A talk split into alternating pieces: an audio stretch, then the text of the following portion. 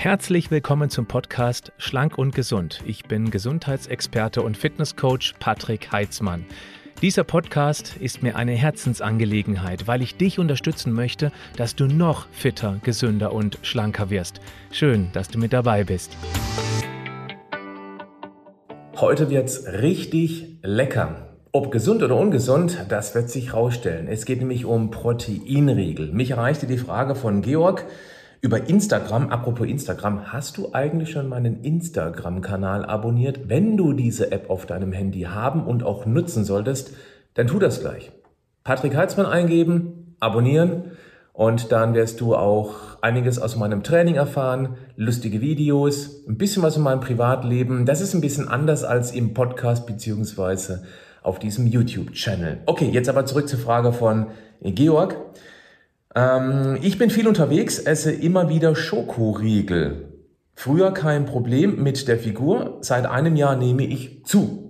Vielleicht liegt es an den Riegeln. Gibt es Riegelalternativen? Ich habe schon von Eiweißriegeln gehört. Also grundsätzlich, es spricht überhaupt nichts dagegen, ab und zu auch mal einen bösen Schokoriegel zu essen. Also wenig und unregelmäßig gegessen wird das auf gar keinen Fall etwas an der Figur und an der Gesundheit machen. Der Körper verträgt unglaublich viel, kann viel kompensieren, aber je regelmäßiger man eben sowas isst, so wie ich früher als Kind und als Jugendlicher, desto problematischer ist es für die Figur und letztendlich auch die Gesundheit. Ich denke mal, einige, die mich schon länger verfolgen, wissen, dass ich früher als Jugendlicher gerne Snickers-Brötchen gegessen hatte. Das heißt, ich bin im Bäcker rein, habe mir ein billiges Weißbrötchen gekauft, habe das in der Mitte aufgerissen und dann Snickers reingelegt. Das war teilweise ein Mittagessen von mir. Kann ich mich noch gut erinnern, als ich auf die Schule ging. ja, gut, okay. Also nochmal, ab und zu sowas zu machen ist kein Problem. Wichtig ist aber auch, dass man gleichzeitig das Bewusstsein hat, dass es Nahrungsmüll ist. Früher als Jugendlicher und bestimmt auch viele da draußen, die regelmäßig Schokoriegel und anderen Müll essen, die wissen gar nicht, wie schlecht das eigentlich auf Dauer für den Körper ist, wenn man das regelmäßig isst. Und dieses Nichtwissen, das verleitet dazu, dass man Hunger bekommt. Dann bekommt man einen Schokoriegel angeboten, Tankstelle, Supermarkt von Freunden und langt dann zu, weil man ja nicht weiß, dass es regelmäßig gegessen ein Problem ist. Das halte ich für eine der größten Herausforderungen überhaupt. Sich dessen bewusst machen, was da eigentlich drinsteckt und was es letztendlich mit dem Körper machen kann. Ich kenne auch die ganzen Sprüche, die sich letztendlich ganz tief auf diese biologische Festplatte fräsen, wie zum Beispiel, früher war es ja Maß macht mobil bei, ich weiß, dass jetzt bei ganz vielen der Satz fertig gemacht wird, richtig reflexartig bei Arbeit, Sport und Spiel. Das war aus meiner Generation der Spruch für Maß. Oder auch, ist noch gar nicht mal so lange her, hm, diese, das Duplo, die längste Praline, so, und viele machen jetzt fertig der Welt. Und ganz neu oder relativ neu ist ja auch mit, das mit dem Snickers, äh, dass man eben, wenn man zur Diva geworden ist, dann den Snickers essen soll und dann ist wieder alles fein. Ja, das sind alles Werbesprüche, die sich über Jahrzehnte teilweise bei uns letztendlich ganz tief reingefräst haben.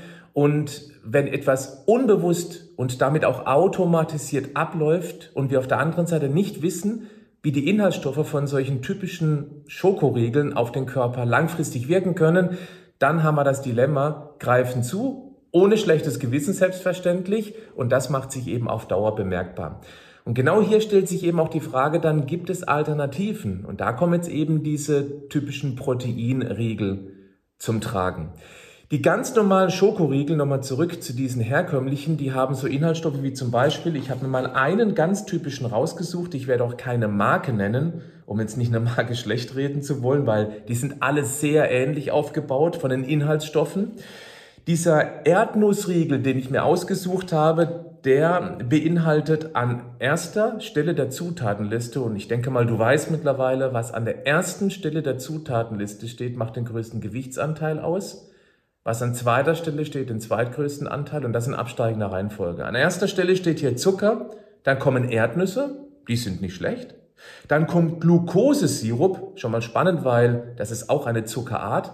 Somit haben wir an der ersten Stelle Zucker, an der dritten Stelle Zucker. Kannst dir vorstellen, dass der praktisch der halbe Riegel aus Zucker besteht und das ist nicht mal übertrieben, es ist wirklich über 50 Prozent. Das ist krass. Dann Magermilchpulver, Kakaobutter, ist auch nicht schlecht, die zwei Positionen. Dann kommt Pflanzenfett. Das hört sich immer gesünder an als das tierische, gesättigte Fett, was ein völliger Quatsch ist. Aber so steht's drauf. Pflanzenfett. Pflanzenfette sind ja gesünder. Das haben wir jahrzehntelang gelernt. Ist falsch, so pauschal betrachtet. Das Problem ist nämlich auch hier, wenn da nur Pflanzenfett steht, dann ist es meist Palmöl. Und Palmöl bringt einige Probleme mit sich, auf Dauer gegessen.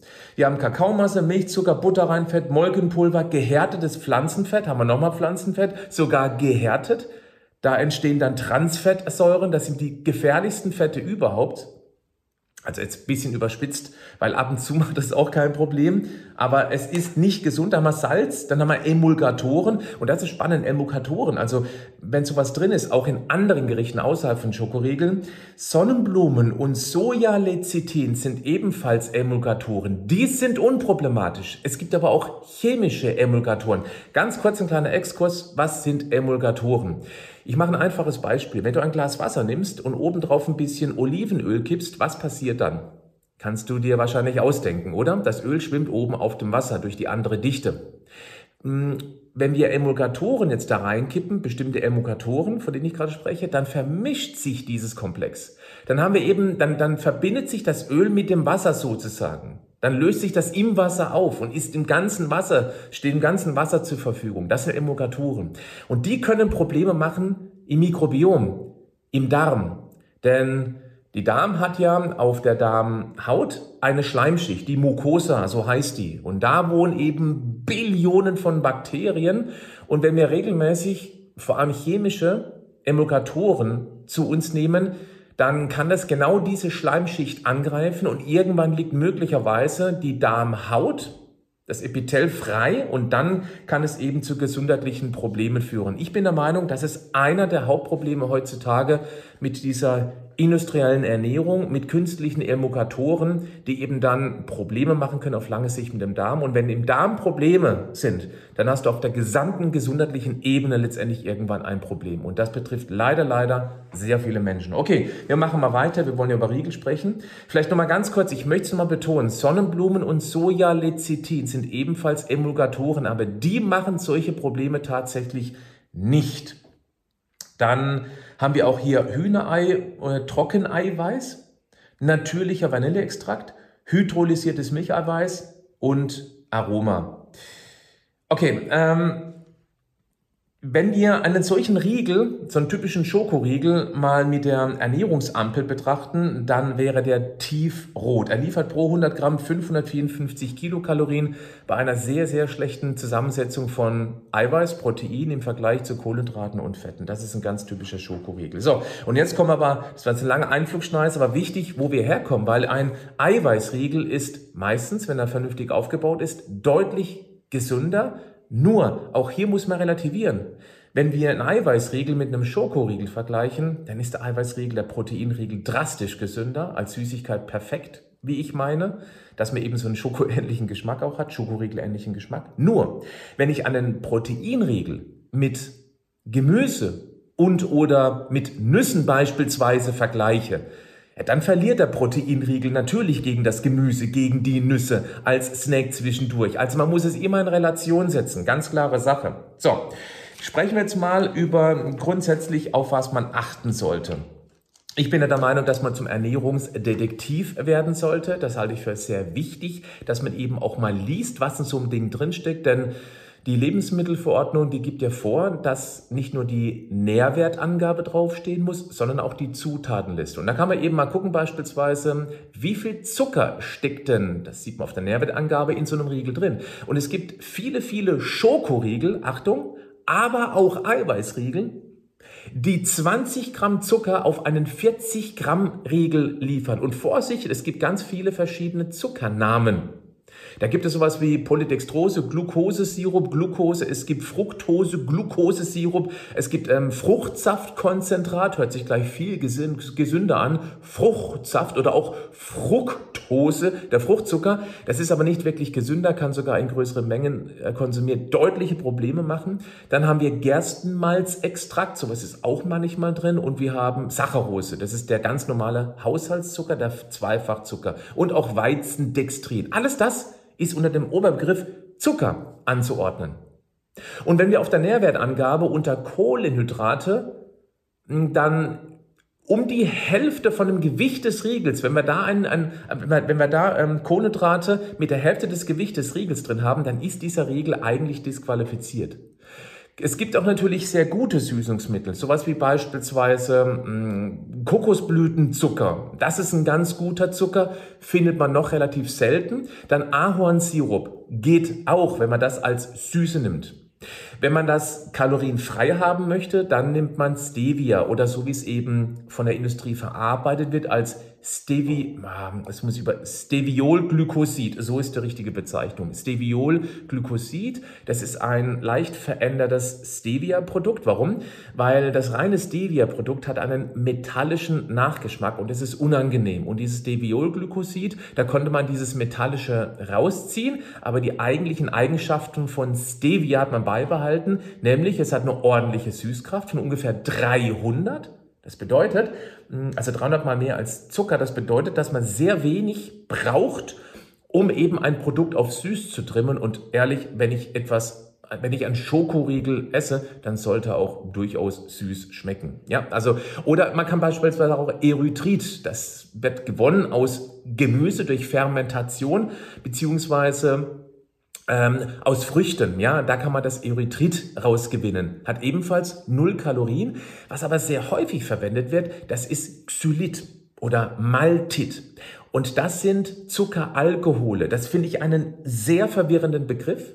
Denn wir schrecken gleich zurück vor Alkohol. Ja, wie? Zuckeralkohol. Ist es dann belastend für die Leber oder fühle ich mich dann beschwitzt? Nein, das ist, hat einfach den chemischen Aufbau ähnlich wie Alkohol und das heißt Zuckeralkohol, hat aber keinerlei Eigenschaften wie Alkohol, hat auch keinerlei Einfluss wie Alkohol auf unseren Organismus, insbesondere auf die Verstoffwechselung über die Leber. Zuckeralkohol ist ein, finde ich, chemisch richtiger, aber unglücklicher Begriff für den Laien. Zuckeralkohole sind aus meiner Sicht unbedenklich, wenn man sie in vernünftigen Mengen konsumiert. Vernünftig insofern, weil zu viel davon gegessen, da kann es auch abführend wirken. Man sollte also dann nicht unbedingt eine hellgraue Leggings tragen, wenn du verstehst, was ich meine.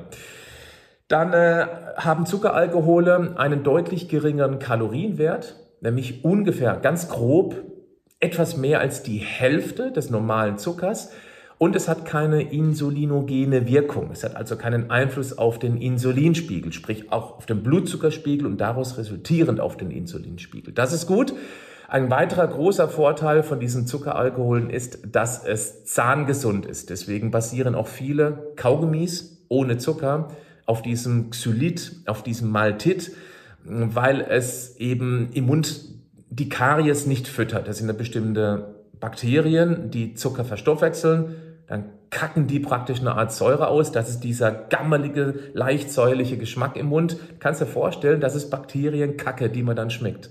Nicht ein schöner Gedanke, aber vielleicht hilft das eben auch zukünftig auf diesen Geschmack mal zu achten und sagen, okay, jetzt haben mir die Bakterien gerade den Mundraum vollgekackt. Und das, diese Säure greift eben den Zahnschmerz an und so weiter und so fort. Also Maltit, Xylit, zahngesund, bringen Süße rein, bei weniger Kalorien, haben keine Insulinwirkung. Das jetzt in ähm, aller Kürze zusammengefasst.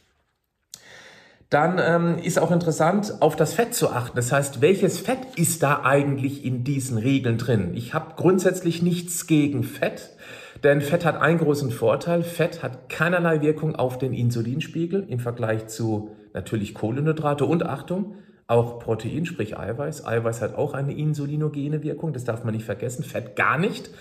Wichtig ist aber die Fettart. Es gibt ja gesunde Fette, wie zum Beispiel die aus Nüssen oder aus Kokos, aus Kokosöl oder auch Kakao. Die kann man als gesund betrachten. Und dann gibt's eben die nicht so gesunden Fette. Und da ist ganz vorne mit dabei das Palmöl. Warum? Weil im Palmöl sehr viel Palmitinsäure drin ist. Und das ist für den Hersteller super günstig, lässt sich wunderbar zu leckeren Produkten verarbeiten. Aber für die Gesundheit und das regelmäßig konsumiert, ist es ein echtes Problem. Denn dieses Palmitin hat einen ganz schlechten Einfluss auf die Blutfettwerte. Das sollte man unbedingt wissen. Und dieses Palmitin, Palmitinsäure, fördert auch Entzündungsprozesse im Körper. Und Entzündungen sind die Grundlage einer jeden Zivilisationserkrankung. Auch das sollte man wissen. Beim Kokosöl, das möchte ich auch kurz erwähnt haben, haben wir 90% gesättigte Fette, warum einige schlecht informierte Ernährungsberater oder auch Professorinnen, ich erinnere mich an einen Vortrag aus Freiburg, aus meiner Heimatstadt, die eine Ernährungsprofessorin über das Kokosfett hergezogen hat als das Schlimmste und Tödlichste, was es gibt. Ich habe auch das Video vor einigen Jahren, das ich glaube drei, vier Jahre her, habe ich das kommentiert mit, einem, mit einer Gegendarstellung. Da hat sie sich komplett rausgeschossen, finde ich, aus der Kompetenz. Aber sie hat eben sehr bewusst auf dem Kokosöl rumgehakt. Warum? Jetzt komme ich wieder zurück. Weil es ganz, ganz, ganz viel gesättigte Fettsäuren liefert. Und die stehen ja schon immer im Generalverdacht für Herz-Kreislauf-Erkrankungen. Das ist Quatsch. Das stimmt einfach so nicht. Kokosfett, Kokosöl hat zwar viel von diesem gesättigten Fett, aber hat einen sehr geringen Anteil dieser Palmitinsäure, nämlich ungefähr 10% davon. Das ist super wenig im Vergleich zu Palmöl, Palmfett. Das ist ein Riesenunterschied. Das Palmitinfett, Palmitinsäure ist eigentlich das Hauptproblem. Also das sollte man mit auf dem Schirm haben. Kommen wir zum Eiweißanteil. Also was ich jetzt gerade mache, ich differenziere, wie du für dich erkennen kannst, ist es ein guter Riegel, Schokoriegel, Protein-Schokoriegel gibt's ja auch, oder ist es ein schlechter? Kommen wir jetzt zum Eiweißanteil. Ein, beim gewöhnlichen Schokoriegel muss man wissen, dass sehr wenig Eiweißlieferanten verwendet werden, weil Eiweiß, die Rohstoffe dafür, schlichtweg teuer sind. Und der Uninformierte, der bezahlt das nicht gerne. Der zahlt nicht für einen Schokoriegel, wenn er vergleicht. Ich habe Schokoriegel Marke A, Schokoriegel Marke B. Hm, der eine ist ja 20 Cent günstiger. Hm, ich möchte einen Schokoriegel essen. Dann greift er beim Schokoriegel letztendlich zu, der günstiger ist. Weil vielleicht der andere gesagt hat, nee, also Eiweiß ist super, weil Eiweiß macht länger satt. Dann braucht man insgesamt weniger von den Schokoriegeln essen, um satt zu sein. Aber es kostet mich halt eben mehr. Und das machen die Leute nicht. Und häufig werden auch Eiweißriegel als Eiweißriegel verkauft mit einem trotzdem immer noch verhältnismäßig geringen Eiweißanteil. Der sollte nämlich, ja, da komme ich gleich zu, wie viel der beinhalten sollte, damit er wirklich als einigermaßen vernünftiger Eiweißriegel gelten sollte. Also, ähm, wichtig ist auch zu wissen, dass der Eiweißanteil in Süßigkeiten, im Schokoriegel, Eiweiß macht länger satt. Es gibt nämlich im Organismus einen sogenannten Proteinhunger.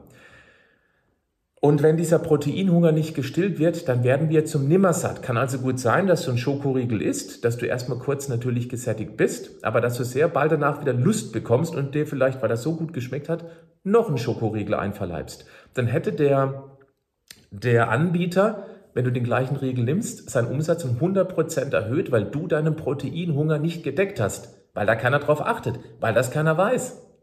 Wenn du aber einen Eiweiß, einen Proteinriegel zu dir nimmst, wo natürlich von Natur aus mehr Eiweiß drin ist, dann kann es sehr gut sein, du zahlst für diesen Proteinriegel zwar mehr Geld, gar keine Frage, weil das völlig andere Rohstoffe sind, aber du isst weniger davon. Du isst auch den restlichen Tag dann tendenziell etwas weniger Kalorien, was eben dann auf die Figur einzahlt. Das solltest du mit einberechnen, wenn es um den Preis geht. Häufig werden Proteinriegel angeboten mit minderwertigem Kollageneiweiß. Achtung, minderwertig ist relativ, weil das kollagene Eiweiß ist gar nicht so schlecht, wie es jahrzehntelang hieß. Ich kann mich gut erinnern, als ich anfing, in Fitnessstudios Servicekräfte und Trainer auszubilden zum Nahrungsergänzung, habe ich immer vor kollagenem Eiweiß, na nicht gewarnt, aber darauf hingewiesen, es ist ein minderwertiges Eiweiß. Das stimmt so aber nicht, weil es ist zum Beispiel wahnsinnig wichtig fürs Bindegewebe. Aber Minderwertig, Minderwertiges stimmt insofern, dass die Aminobilanz im Kollageneiweiß nicht so ausgeglichen ist, dass der Körper seinen Protein, Proteinhunger damit optimal stillen kann. Also kollagenes Eiweiß ist okay, wenn man das ergänzend zu sich nimmt, beispielsweise in einem Eiweißshake noch 1, 2, 3 Teelöffel Kollageneiweiß rein. Ja, kann man machen, ist nicht schlecht. Wenn man aber einen Proteinriegel sucht, kollagenes Eiweiß, ist suboptimal. Es ist nicht schlecht, aber es stillt nicht optimal den Proteinhunger, weil es eben gewisse Aminosäurendefizite gibt. Aber der Hersteller hat weniger Geld investiert in den Proteinriegel, darf es trotzdem Proteinriegel nennen, weil eben der Eiweißanteil hoch ist, aber durch das minderwertigere Kollageneiweiß. Ich hoffe, du kannst mir noch folgen. Aber das sind wichtige Details, weil Proteinriegel ist nicht gleich Proteinriegel. Besonders hochwertig ist Whey, wenn irgendwas mit Whey oder Molkenprotein, Konzentrat drin ist. Whey bedeutet Molkeneiweiß. Und wenn es ein Molkenproteinkonzentrat ist, wenn sowas im Riegel drin ist, kannst du davon ausgehen, okay, es hat eine sehr gute Aminobilanz. Casein ist ebenfalls als hochwertig zu betrachten, weil es eben auch eine gute Aminobilanz hat. Vorsicht bei veganen Eiweißriegel. Ganz häufig ist Weizeneiweiß drin. Und Weizeneiweiß, das ist das Gluten, ein sehr hoher Anteil Gluten. Und Gluten halte ich für nicht sehr sinnvoll, weil es gibt glutensensitive Menschen, die mit ihrem Darm auf lange Sicht Probleme bekommen können. Also wenn es geht, sollte man Weizenprotein, Gluten, steht auch manchmal drauf, so gut wie es geht vermeiden. Nicht gut. Besser wäre sowas wie Erbsen, ähm, Reis und oder Hanfprotein, wenn sowas als Grundlage für einen veganen oder vegetarischen, nee, veganen Eiweißriegel gilt. Vegetarisch kann ja auch Molken rein, ja? Also auf sowas sollte man achten. Jetzt Achtung, jetzt kommt mal eine ganz wichtige Zahl.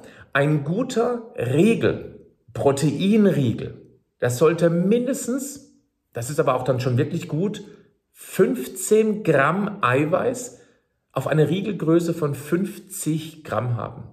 Ich würde generell immer empfehlen, dass man, weil das auch gesetzlich so vorgeschrieben ist, alle Riegel miteinander vergleicht und zwar mit einer pro 100 Gramm Angabe.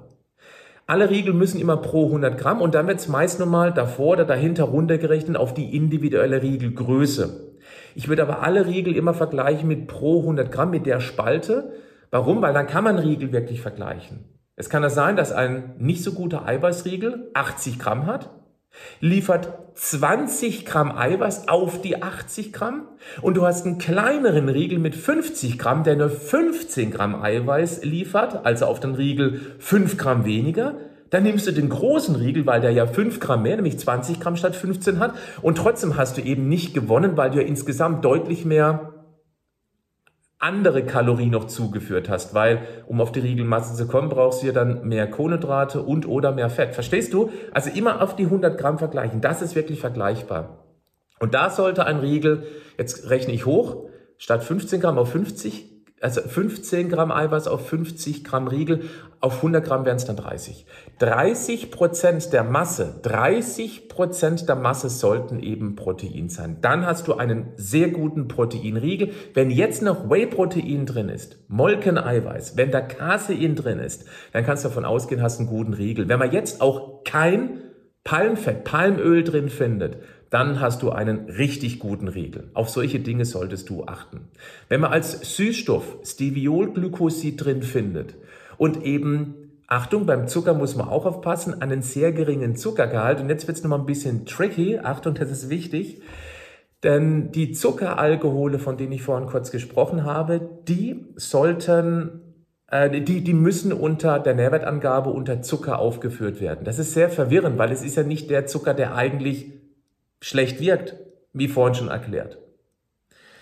Meistens wird es noch ein bisschen unterteilt. Der Gesamtzuckergehalt, der sollte zwei, drei Gramm pro Riegel nicht übersteigen. Bei normalen Riegeln liegt er bei 20, 30 Gramm. Achte auch daran. Lass mich noch einmal für dich zusammenfassen. Ich weiß, es ist wahnsinnig viel Information auf ein kurzes Video, aber wenn man sich einmal vernünftig mit diesem Thema durch dieses Video auseinandersetzt und dann für sich eine Entscheidung für seinen Proteinriegel trifft, also praktisch mal wirklich sich ein bisschen Zeit nimmt, und mal bewusst drauf schaut und du hast dann dein Proteinriegel gefunden, dann musst du nie wieder dieses Thema anfassen, solange dir dieser Riegel schmeckt. Und das ist meine Intention. Wir können es uns super einfach machen, weil ich habe selbst einen Riegel basteln lassen mit Vita Moment und dieser Riegel beinhaltet alles, was ich erzählt habe. Ja, wen wundert's? Aber ich habe ja schon sehr früh diese Kenntnis gehabt, wie ein guter Proteinriegel aufgebaut sein muss. Finde mal einen Produzenten, in Deutschland, der genau das so hinbekommt. Das ist echt eine Herausforderung. Ich kann auch sagen, wir haben an diesem Riegel zwei oder zweieinhalb Jahre lang gebastelt. Und jetzt ist er seit ungefähr einem Jahr im Programm. Und dieser Riegel, der ist so beliebt, dass er regelmäßig ausverkauft ist. Das ist jetzt kein Scherz. Wir kommen mit dem Produzieren nicht nach, weil die Leute erkennen den Wert des Riegels. Der hat ein sehr gutes Preis-Leistungsverhältnis. Und dann schmeckt er sensationell. Wenn du schon mal den Vita Moment Riegel probiert hast, dann schreib das bitte mal in die Kommentare, falls du das YouTube-Video anschauen solltest. Ich bin sehr gespannt auf dein Feedback. und für alle anderen, du kannst in Show Notes einmal auf den Link klicken, wenn du den Podcast anhörst, beziehungsweise in der Videobeschreibung haue ich auch den Link rein, für direkt zu diesem Vita Moment Proteinriegel.